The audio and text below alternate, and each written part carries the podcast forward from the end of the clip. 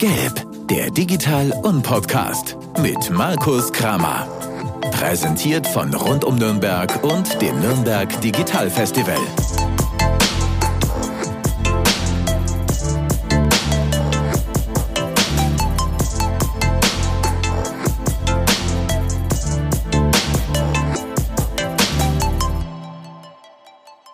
Servus und herzlich willkommen zu einer weiteren Ausgabe des Geld Podcasts. Ich bin euer Host Markus und ich habe auch heute wieder einen Gast. Benjamin Bauer ist heute äh, bei uns und äh, er ist, die meisten werden ihn wahrscheinlich kennen aus der Community. Er ist äh, CEO vom Zollhof hier in Nürnberg und äh, ich freue mich, dass er heute hier ist. Hallo Benny. Hallo, danke für die Einladung. Sehr gerne. Ähm, Benny, wir wollen heute über äh, dich, über Startups, über Startup-Kultur, über den Zollhof sprechen und vielleicht auch über eure Veranstaltung. Aber bevor wir einsteigen, magst du dich unseren Hörern vielleicht mal kurz vorstellen? Super gerne. Ähm, also ich bin Benjamin, ich bin Geschäftsführer vom Zollhof, Tech-Inkubator in Nürnberg.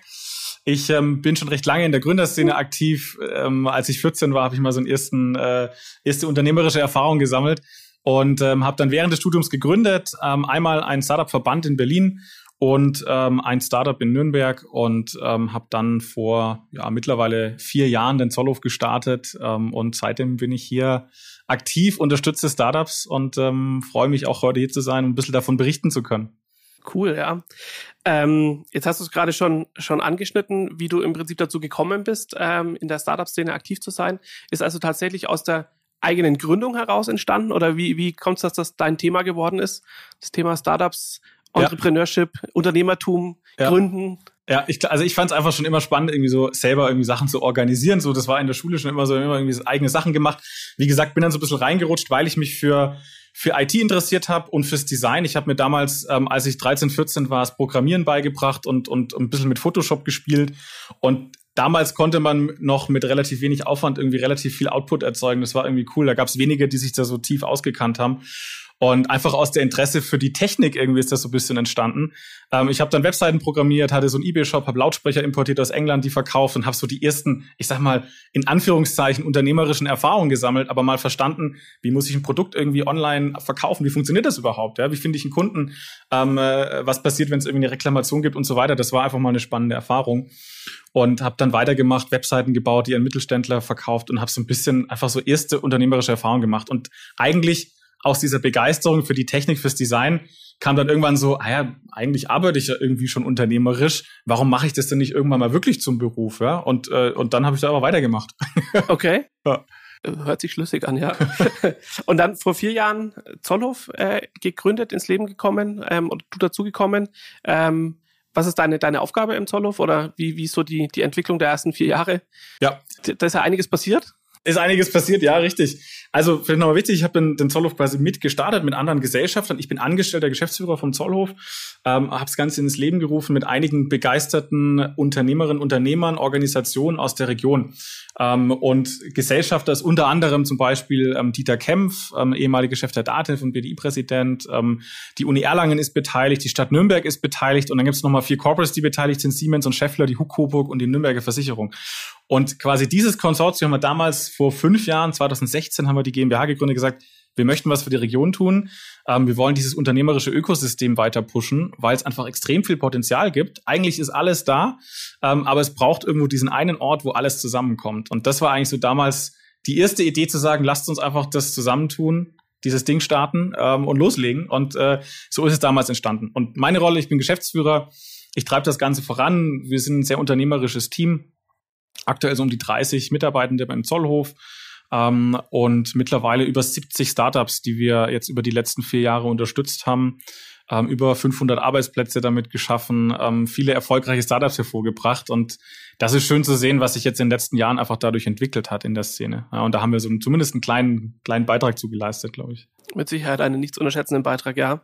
Ähm, wie sieht dann das, die Unterstützung ganz konkret aus oder äh, wie, wie sieht, sieht eure, eure Arbeit an der Stelle aus?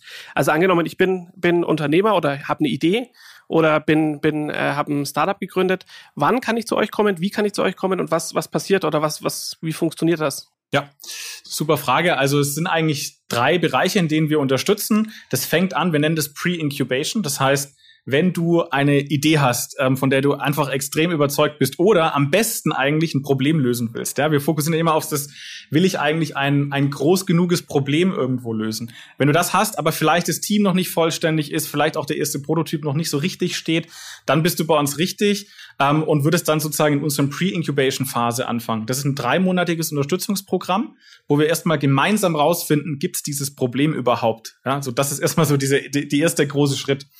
Das ist der erste Teil. Der zweite Teil ist unser Incubation. Das heißt, wenn ich ganz kurz einhaken darf, ja. heißt also, ich muss noch gar nicht gegründet haben, um zu euch zu kommen, Richtig. sondern ähm, ich muss eine Idee haben oder ein, ein, Problem vor Augen haben, das ich lösen möchte und dann kann man schon äh, einsteigen bei euch sozusagen oder Richtig. euch kontaktieren, auf euch zugehen und Unterstützung ja. erfahren. Okay. Genau. Wir machen auch einen sogenannten ID-Check. Das heißt, auch jeder, der sich bei uns meldet, kriegt auch ein Feedback auf seine Idee. Okay. Äh, und das kann dann auch, das sind wir ehrlich, das kann auch sein, dass sie sagen, so ganz ehrlich, das sehen wir jetzt nicht. Ähm, oder kann sein, ja, irgendwie spannend. Ähm, und natürlich schauen wir uns auch nicht nur die Idee an, weil am Ende sind es die Teams, die diese Ideen umsetzen. Und am Ende ist die mhm. Umsetzung, äh, die ein Team erfolgreich macht oder ein Startup erfolgreich macht. Ähm, deswegen ist das natürlich auch mal ein entscheidender Faktor. Also genau, ich kann eine Idee haben und noch nicht gegründet haben und ähm, dann kann das für uns relevant sein. Der zweite Teil, das ist eigentlich so der Hauptteil, ist unser Inkubationsprogramm. Das geht über sechs Monate. Und da haben die meisten schon gegründet oder stehen kurz davor. Es gibt schon ein fertiges Team, das ist da uns ganz wichtig. Ähm, dass ich nicht noch irgendwie, weiß ich nicht, den Co-Founder suche, der jetzt noch schnell mal programmiert, sondern äh, das sollte da eigentlich schon da sein. Okay. Das sollte auch ein erster Prototyp schon da sein. Ähm, und schon mal so diese erste Problemvalidierung im besten Fall eigentlich schon abgeschlossen sein. Ähm, das ist die Inkubationsphase. Entweder bei euch oder ja. auch, auch extern. Also man kann ja, auch ja. direkt in die zweite Phase sozusagen einsteigen. Genau, genau. Okay. Ja, ja. Also die meisten Teams bewerben sich auch auf diese Inkubationsphase oder sage ich mal, sind mhm. in dieser Phase, wo wir sie dann da einordnen würden. Und dann gibt's noch, das nennen wir Post-Incubation. Das sind Startups, die so langsam eigentlich so in diese, sagen wir mal, Acceleration-Phase gehen. Ja, also die haben irgendwie schon vielleicht den ersten zahlenden Kunden die haben auf jeden Fall ihre Company gegründet, die haben vielleicht auch schon die ersten Mitarbeiter und die wollen dann mit uns so ein bisschen skalieren. Also da geht es vor allem um unser Netzwerk. Das heißt, da connecten wir die zu unseren Corporate-Partnern oder zu Investoren. Ja, das ist dann so die dritte Phase, ist auch ein kürzeres Programm, es sind auch drei Monate, weil wir sagen, da sind wir weniger inhaltlich involviert, sondern eigentlich vor allem mit unserem Netzwerk dann mit dabei. Okay, cool. Jetzt hast du es gerade schon gesagt, ähm, dass es eine Bewerbung äh, geben muss. Oder wie komme ich zu euch? Wie, wie kann ich kann ich Teil des, des Programms werden? Ich muss mich bewerben sozusagen mit meiner Idee. Absolut, genau. Okay. Ja, ja. Es gibt ein Bewerbungsverfahren. Aktuell ist so, dass wir einmal im Jahr eben sozusagen so eine Bewerbungsphase starten. Wir sind jetzt in unserem Batch Nummer fünf, also quasi so fünfmal hatte man okay. die Chance, sich zu bewerben. Es ist allerdings so, das ist auch ganz wichtig. Ähm, Unternehmertum findet halt im ganzen Jahr statt und nicht nur, wenn wir unsere Bewerbungsphase gerade haben. Das heißt, wenn ihr eine super Idee habt und sagt, hey, da bin ich von überzeugt, ich möchte mit dem Solov arbeiten, dann können sich Startups natürlich immer melden, ja, und wir schauen uns immer auch Ideen an. Aber es gibt quasi einmal im Jahr halt so diesen, diesen Start, weil uns auch immer wichtig ist, dass wenn die Teams dann auch bei uns sind und wir mit denen arbeiten, dass die alle auch zum gleichen Zeitpunkt sozusagen ins Programm gehen, dass das so, eine, so, ein, so ein Gemeinschaftsgefühl sich da auch entwickelt. Weil das natürlich auch ein wichtiger Teil davon, dass sich diese Gründerinnen und Gründer kennenlernen und man sich gegenseitig natürlich auch unterstützt und dann natürlich ein Netzwerk aufbaut, Kontakte aufbaut, die einem dann natürlich auch helfen können. Aber ich kann mich natürlich auch zu jeder Zeit einfach melden und bewerben. Ja gut, ich meine, durch diesen, durch diese Turnus äh, äh, legt ihr natürlich fest oder garantiert ihr oder könnt ihr festlegen, ähm, dass sie auch in der gleichen Phase sind. Das macht das Vernetzen natürlich einfacher und man hat die ähnliche Probleme wahrscheinlich, wenn man in der gleichen Phase ist. Ja. Und deswegen auch okay. Absolut. Und es hat natürlich so ein, für uns auch so ein, so ein Marketing-Effekt, weil wir natürlich dann, wenn wir diese Bewerbungsphase starten, natürlich auch möglichst viel äh, Marketing und PR darum drum machen und ähm, um auch möglichst eine gute Anzahl an Bewerbungen zu generieren. Es ist aktuell so, dass wir auf zehn Startups ungefähr 100 Bewerbungen bekommen aus Berlin, München und Nürnberg, aus den drei Städten eigentlich die meisten Bewerbungen kommen. Und ähm, das hilft natürlich, äh, den Zollhof bekannt zu machen, das bekannt zu machen, was wir tun. Und deswegen macht es für uns Sinn, eben einmal im Jahr mal so einen großen Aufschlag zu machen. Hm, verstehe. Das heißt, ihr kriegt auch Bewerbungen aus Berlin, aus Klar. Ja Wahnsinn, geil, ja, okay. Ja, ja klar. Stark wusste ich nicht. Ähm, wenn ich jetzt, ähm, oder wie sieht diese, die Förderung oder das Programm konkret aus? Also ich meine, zu, zu stark ins Detail wirst du wahrscheinlich auch nicht gehen können, aber ähm, wenn ich jetzt in der Incubation-Phase, zweite, mhm. ähm, bin und ähm, die, ich bin eines der, der zehn oder einer von, von zehn, ähm, die aufgenommen werden. Wie sieht die, wie sieht das Programm konkret aus oder was kriege ich an Förderung und an, an Support oder Ja. Also es ist eigentlich sind, sind so verschiedene Bausteine, die wir anbieten. Ähm, das eine ist mal, wir haben ein aus meiner Sicht sehr, sehr gutes Mentorenprogramm. Das heißt, wir haben sehr, sehr viele erfahrene Unternehmerinnen und Unternehmer, die dann mit unseren Startups ähm, arbeiten. Ja, also jedes Startup bekommt einen oder mehrere Mentoren an die Hand. Mhm. Das ähm, könnten Unternehmerinnen sein, die, die schon mal gegründet haben, die vielleicht auch schon mehr Startup verkauft haben. Da haben wir bis zum äh, Unicorn-Founder sind da alle dabei. Ähm, das sind aber auch teilweise Industrieexperten. Also wenn ich ein Startup habe, wo ich vor allem eben ähm, eine bestimmte B2B-Zielgruppe habe und äh, bestimmte Unternehmen erreichen möchte mit meinem Produkt, dann macht es natürlich Sinn, auch mal diese Kunden vielleicht als Mentoren mit drin zu haben und dazu erfahren, mhm. wie tickt eigentlich so ein großer Konzern und wie muss ich an den eigentlich richtig verkaufen. Also Mentorenprogramm ist ein ganz wichtiger Baustein. Dann natürlich wir als Zollhof-Team. Ich habe gesagt, wir haben so um die 30 Personen im Team und jeder im Team hat auch immer so eine Doppelfunktion, unterstützt natürlich in seiner Rolle mit seiner Expertise dann auch die Startups. Also wir haben ähm, Growth-Marketing-Experten, wir haben Finanzexperten im Team, ähm, wir haben alle alles, was man eigentlich so braucht, um ein Startup aufzubauen, haben wir selber bei uns im Zollhof und damit unterstützen wir. Und da haben wir dann mehrere Coaching-Sessions ähm, alle zwei Wochen, ähm, wo wir wirklich sehr intensiv in den Startups arbeiten und wirklich von der ersten Anstellung, Finanzplan, Investment, äh, Product Building ähm, unterstützen. Und das Ganze, und das ist noch wichtig, das Ganze ist eigentlich basiert auf einem Validation Chart. Das heißt, wir durchlaufen mit den Startups so einen Validierungsprozess. Ja? Ähm, Beispiel, ähm, viele Startups denken, wenn sie mit irgendwie Freunden sprechen und denen mal kurz ihre Idee pitchen und mal sagen, hey, findest du das gut? Und die sagen, meistens sagen die Freunde dann, ja, ja, schon irgendwie cool, ja, weil gerade die Freunde an meistens irgendwie nicht so äh, dann nichts Negatives sagen wollen. Und dann kommen die meisten zu uns und sagen, ja, wir haben da fünf Leute befragt, die finden das alles super und morgen verkaufen wir unser Produkt. Und das ist meistens aber halt erst der allererste Schritt, dass mal ein paar Leute sagen, ich möchte dieses Ding vielleicht mal irgendwann kaufen. Mhm. Der nächste Schritt in der Validierungsphase ist eigentlich der wichtigere, dass dann auch mal wirklich jemand kauft. Ja, ähm, und dann der nächste, dass jemand wiederholt kauft. Und dann vielleicht der heilige Gral am Ende, dass jemand wiederholt kauft und es noch anderen Leuten weiterempfiehlt, dein Produkt. Das heißt, wir gehen wirklich so immer so nächste Schritte in der Validierung und daran machen wir auch den Fortschritt der Startups fest. Ja, das ist ja in so einer frühen Phase, kannst du ja nicht sagen, ich möchte morgen jetzt 10.000 Euro mehr Umsatz machen, weil die meisten machen noch gar keinen Umsatz. Das heißt, mhm. wir gehen wirklich auf so einen Validierungsweg gemeinsam mit den Startups und begleiten die da, dass sie am Ende eben wissen, gibt es das Problem, gibt es einen Kunden, der zahlen will und kann ich es aber auch umsetzen, das Ganze. Jetzt seid ihr ja ein Tech-Inkubator wie technisch muss das Startup sein, wie digital muss die Idee sein, ähm, damit man sich bei euch bewerben kann? Ja, also genau, wir sind Tech-Inkubator und ähm, ich sag mal, 95 Prozent unserer Startups haben ein technisches Produkt. Ja, das ist das Wichtige. Also ähm, die meisten sind aus dem Softwarebereich. Wir haben einige Hardware-Startups auch. Also wir haben bei uns auch eine Werkstatt im Keller. Man kann da auch wirklich okay. dann Dinge äh, prototypen, produzieren. Ähm, das gibt's auch. Die meisten sind aber Software-Startups ähm, und das eigentliche Produkt ist halt dann digital. Ja, das kann dann irgendwie eine Softwareanwendung sein, das kann eine App sein, das kann aber eben auch ein Hardware-Produkt sein in irgendeiner Form.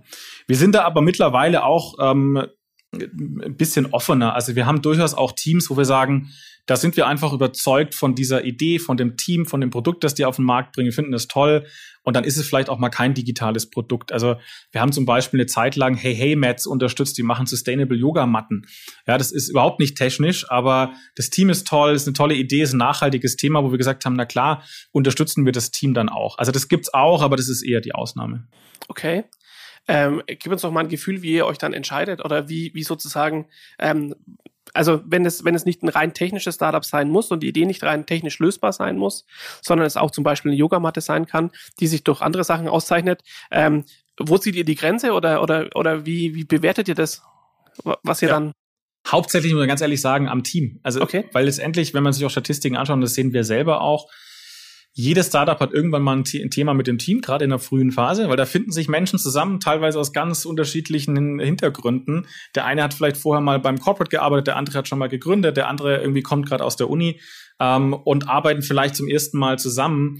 Und letztendlich ist der größte Erfolgsfaktor für Startups in so einer frühen Phase ist letztendlich das Team. Und deswegen versuchen wir auch in der Auswahlphase so viel wie möglich auf das Team zu fokussieren und auf die Motivation dahinter. Sind die zu sehr fokussiert auf die Lösung oder denken die in einem Problem? Also das versuchen wir zu verstehen. Und deswegen, wenn wir sehen, da ist ein Team, was einfach extrem motiviert ist und was wirklich hinter diesem Thema steht, ähm, oder hinter dem Problem, das sie lösen wollen und die da begeistert sind und das auch im Team funktioniert. Also so ein komplementär irgendwie aufgebaut sind, verschiedene Fähigkeiten jeder hat, ähm, dann ist es für uns spannend erstmal. Ja. Und natürlich achten wir auch auf Werte, weil wir sagen, so ganz ehrlich, man kann jetzt viel Zeug in die Welt bringen und muss man auch ehrlicherweise sagen, in der Startup-Szene ist in den letzten Jahren auch viel Zeug auf den Markt gekommen, was vielleicht nicht jeder immer braucht. Ja. Ähm, und und ich, deswegen ist es für uns schon auch ein Thema zu schauen, irgendwie, ist es ein nachhaltiges Thema, ähm, vertritt das Team auch Werte, ist es auch offen für Feedback? Weil wir können jetzt mit den tollsten Rockstars arbeiten, wenn die aber kein Feedback annehmen, ja gut, dann ist das auch fein, dann brauchen sie ja gar nicht mit uns arbeiten. Ne? Also mhm. deswegen, diese Offenheit im Team muss schon auch irgendwie da sein, ähm, weil nur so können wir dann auch irgendwie einen Mehrwert leisten. Das heißt, größter Erfolgsfaktor für ein Startup ist das Team, das dahinter steht? 100 Prozent. Okay es wird ja in, in aller Munde und überall in der, äh, in der, in der Presse über die Startup-Kultur gesprochen. Viele auch große Unternehmen versuchen ja, diese, diese Kultur oder dieses Denken ähm, in zumindest kleinen Unternehmensbereichen irgendwie zu etablieren. Was macht eine Startup-Kultur für dich aus oder was ist Kern der Startup-Kultur? Warum machen auch große Unternehmen das heutzutage? Hm. Ich glaube, der Kern der Startup-Kultur, da gibt es, glaube ich, zwei Seiten. Der eine ist, wie er wahrgenommen wird von außen und wie er tatsächlich ist. Und das ist mir auch immer ein Anliegen, so ein bisschen diese Romantik aus dieser Startup-Szene auch rauszunehmen, ein bisschen so die Realität zu zeigen. Ähm, weil ich glaube, wie es von außen wahrgenommen wird, ist immer so die Rockstar-Founder und das ist irgendwie cool und fancy und Scheitern ist geil und wir machen das nächste Produkt und alles ist fancy und cool. Ähm, und ja, das kann mal so sein. Ähm, und ähm, am Ende ist aber der Startup-Alltag ist irgendwie, das ist sehr viel Arbeit, das ist sehr, sehr viel Hingabe für dieses Thema, das ist wenig Freizeit, wenig Wochenenden. Ähm, das ist immer eine Balance zwischen ähm, Ballern und psychischer Gesundheit, ja. Also es gibt zig Founder, die einfach mit diesem Stress und dem Ding nicht klarkommen, weil sie sich einfach übernehmen auch mit dem Thema. Und ich glaube, das ist, das ist so die Realität. Und gleichzeitig ist aber dieses Brennen für ein Produkt, ich habe es ja selber erlebt mit meinem Startup damals, das ist, kann das Erfüllendste sein, was man so im Leben irgendwie hat, ähm, weil man Produkte auf den Markt bringt, Dinge auf den Markt bringt, die Tausende von Menschen auf einmal nutzen. Ja, das ist schön und, und erfüllend. Ähm, was macht Startup-Szene aus? Ich, aus meiner Sicht ist das, dass Startups sich sehr schnell und clever entlang validieren bis zu einem erfolgreichen Produkt. Das heißt, da werden im Idealfall werden Dinge gemacht, die eben sehr eng mit dem Kunden gebaut werden, ähm, die auch mal schnell über den Haufen geschmissen werden, wo man halt an dem Ergebnis und an dem echten Feedback interessiert ist und nicht quasi im Elfenbeinturm irgendwo Dinge baut und hofft, dass das vielleicht irgendwer braucht.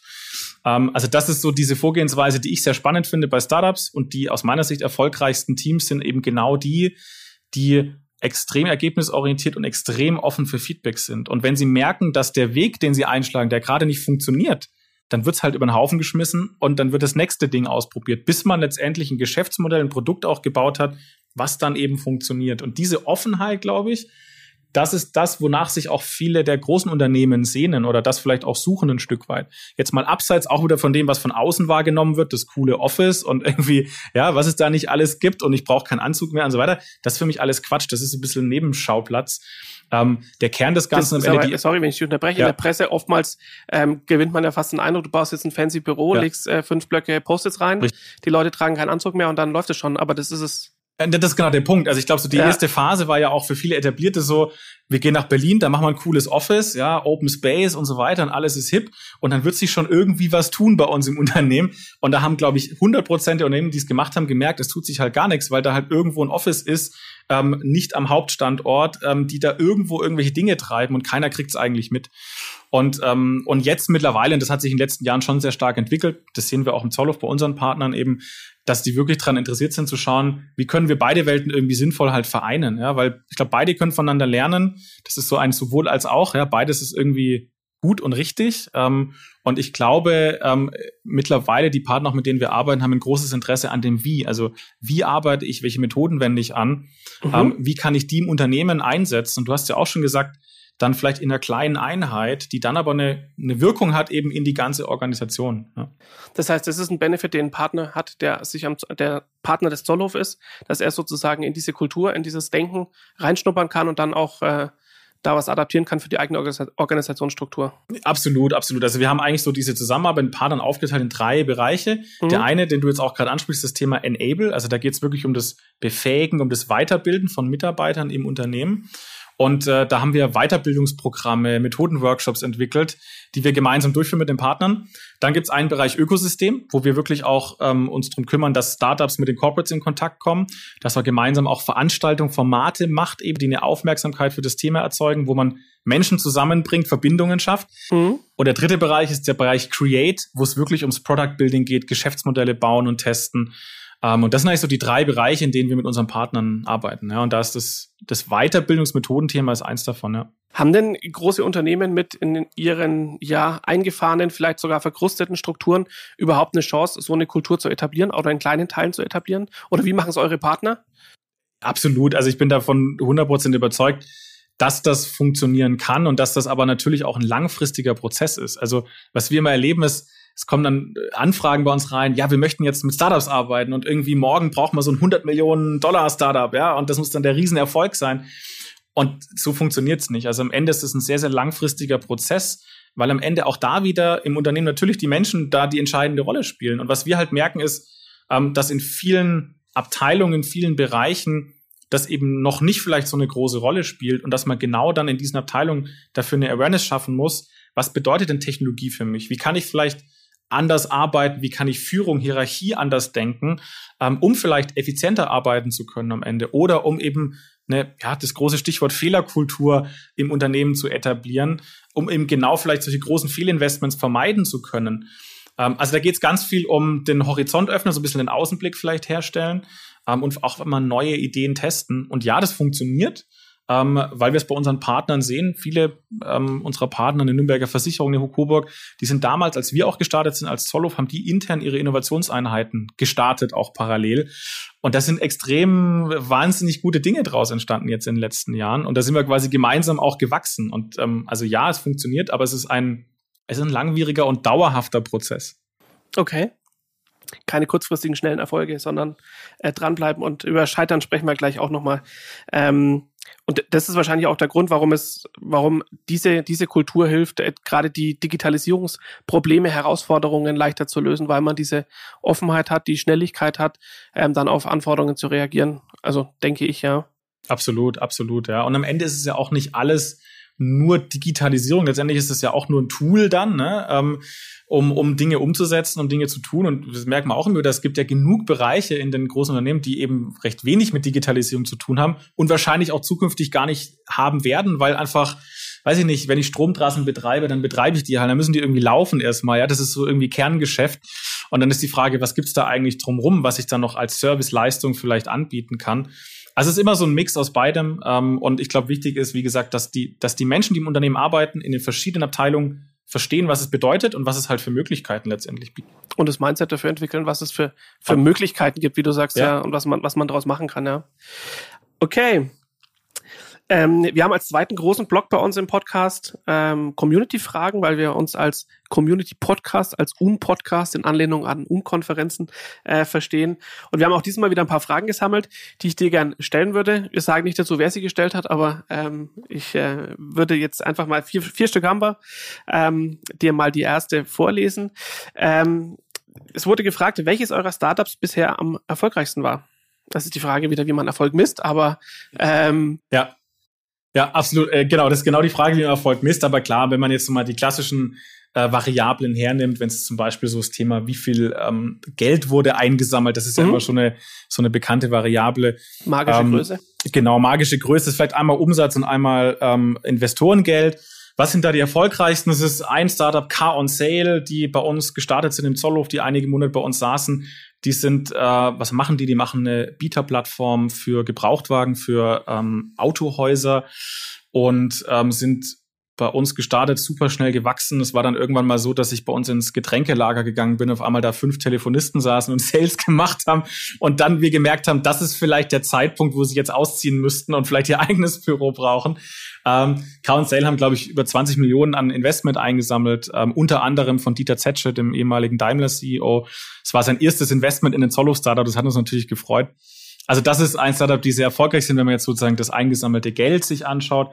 Dann ähm, Smart City System, die einen smarten Parkplatzsensor anbieten, also quasi ein Sensor, den man auf den Asphalt klebt und der dann misst, ähm, ob da ein Auto gerade drüber parkt und wie lange das drüber parkt. Die haben mittlerweile über 60.000 Sensoren verkauft und ähm, machen einen Millionenumsatz ohne Investment. Also haben sich tatsächlich aus der Uni raus gegründet, war eine recht lange Zeit bei uns im Zollhof und ähm, sind super erfolgreich damit und eben ohne Investorengeld tatsächlich. Okay sind zwei äh, spannende Unterschiede an Erfolg, ja. Äh, Finde ich geil. Die Frage habe ich vorher nicht gestellt, deswegen möchte ich sie nachschieben. Ähm, wann muss ein, oder du hast es ja gerade gesagt, wann muss ein Startup von euch oder aus dem Zollhof wieder raus, wenn es zu groß geworden ist, wenn die Zeit abgelaufen ist oder wie? Genau, eigentlich wann muss beiden, man gehen? Ja, genau, eigentlich die beiden Faktoren. Also wir haben so für uns eigentlich ist immer das Thema, nach diesem halben Jahr Unterstützung entscheiden wir eigentlich gemeinsam, bleiben die weiter im Zollhof oder nicht.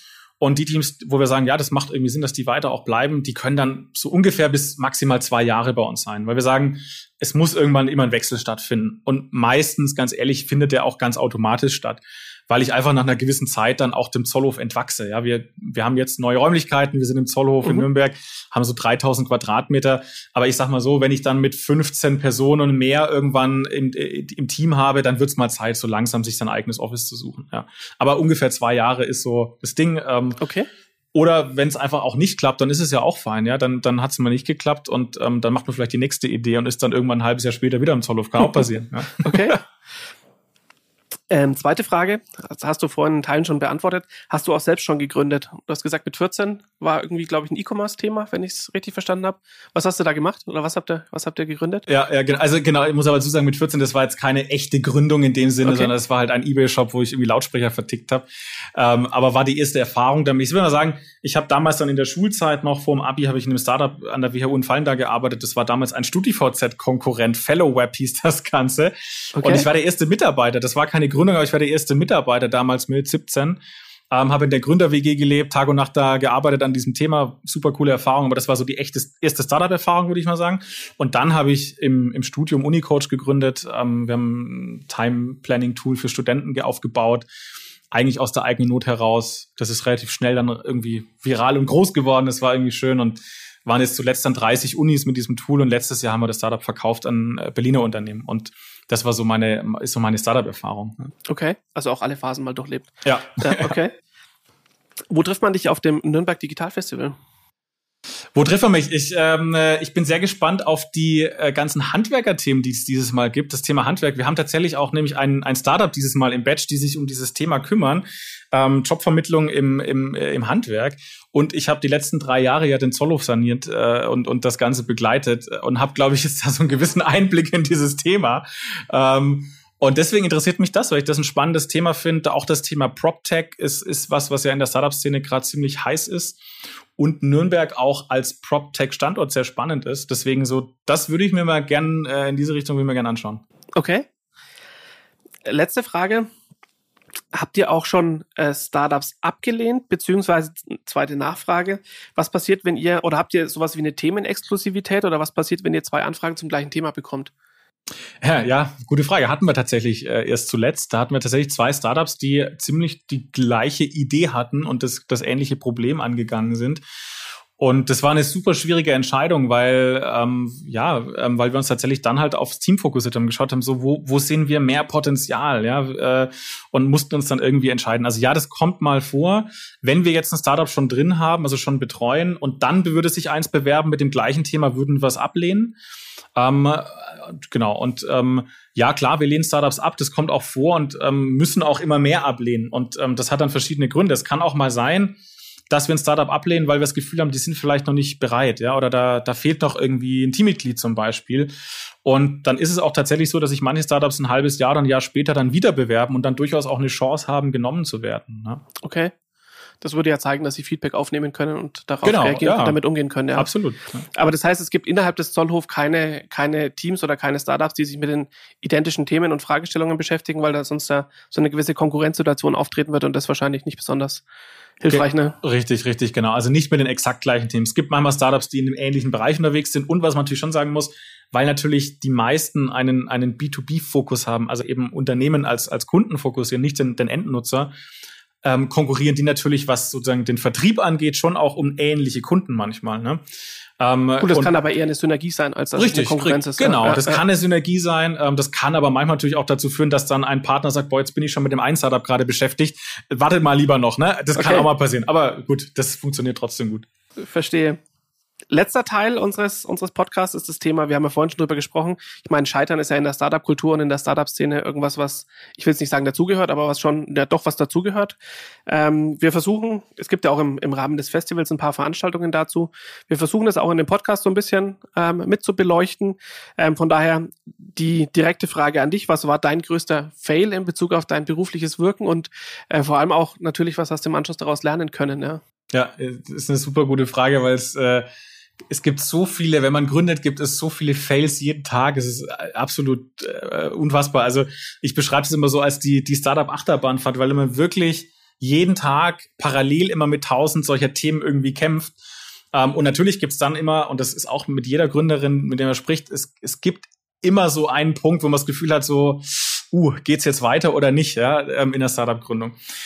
Meine eigene Erfahrung, ähm, was war die? Ich glaube, so ein Beispiel ist, war damals bei Unicoach. Wir haben eben, wie gesagt, so ein, so ein Stundenplan-Tool für Studierende gebaut ähm, und haben sehr, sehr hohe Zugriffszahlen gehabt ähm, und sind auch sehr gut gewachsen an den Hochschulen, aber hatten immer die Herausforderung, dass diese Stundenpläne meistens zu Anfang des Semesters genutzt wurden. Und dann hat man die sich runtergeladen oder hat die irgendwie genutzt, aber sozusagen diese Nutzung der Webseite ist dann nach Start des Semesters so ein bisschen nach unten gegangen. dann haben wir uns überlegt, wie können wir dieses Problem irgendwie lösen? Wir wollten natürlich möglichst viele Nutzer möglichst lange auf unserer Website haben. Und haben dann äh, Ideen überlegt und letztendlich kam man zu der Idee, naja, diese Studis, die bei uns den Stundenplan machen, wir wissen, welche Fächer die machen ähm, und ähm, wir sehen, wie viele die äh, diese Fächer auch besuchen. Warum bieten wir nicht noch mehr um diese, um diese Themen, um diese Fächer an? Und haben dann angefangen, so eine Art Mentor-Nachhilfeservice auf der Website zu etablieren. Das heißt, ich konnte als, als Studi Fragen zu einer Klausur zum Beispiel stellen oder zur Statistik, ja.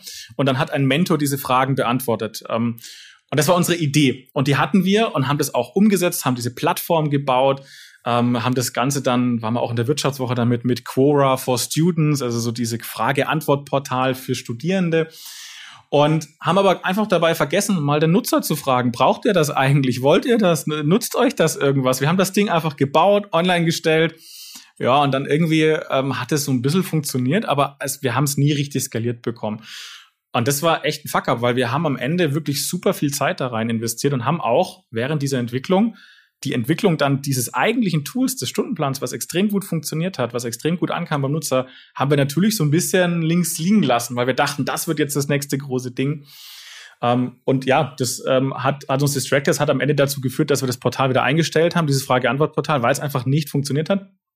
Und das Learning daraus war, äh, und das ist was, was ich jetzt auch immer unseren Startups erzähle, sprecht mit euren Nutzern, fragt die, bindet die ein, baut eine Community auf um das Produkt, was ihr bauen wollt ähm, und baut nicht einfach blind los. Also was haben wir vergessen? Wir haben vergessen, diese Idee zu validieren. Wir haben es einfach gemacht, wir haben es online gestellt und dann gemerkt, nachdem wir sehr viel Zeit investiert hatten, dass es eigentlich damals zumindest oder in der Form, wie wir es gemacht haben, nicht so viele Menschen gebraucht haben. Ja, und das, das ist, Problem ich, das, nicht existiert hat quasi. Genau. Das ja, ja, zu lösen versucht hat. Und ich okay. glaube immer noch, dass das Problem grundsätzlich ein Thema ist und sicher auch vielleicht noch in anderen Märkten, wenn man sich China anschaut, ist ein Riesending. Ja, Nachhilfemarkt online ist ein Milliardenmarkt in China und kommt auch gerade immer mehr in Deutschland. Aber vielleicht war es das falsche Timing, vielleicht war es das falsche Produkt, was auch immer. Ich weiß es nicht und das ist das größte Problem. Ich habe letztendlich, ich weiß bis heute nicht, was der Fehler war, weil wir damals eben nicht mit dem Nutzer gesprochen haben. Und deswegen, ja, Validierung, Validierung, Validierung. Das ist das große, der große Thema bei Startups. Okay, danke. Äh, danke fürs Teilen mit uns und äh, danke für das sehr schöne Schlusswort. Und ich sage auch danke, dass du die Zeit genommen hast, heute herzukommen und sehr gerne. unser oder mein Gast zu sein. Und an unsere Hörer da draußen, ich wünsche euch viel Spaß beim Zuhören. Die nächste Folge gibt's äh, wie immer in einer Woche und auch für die nächste Folge werden wir in den sozialen Netzwerken uns eure Fragen abholen. Ich sage danke fürs Zuhören, ciao und bis zum nächsten Mal.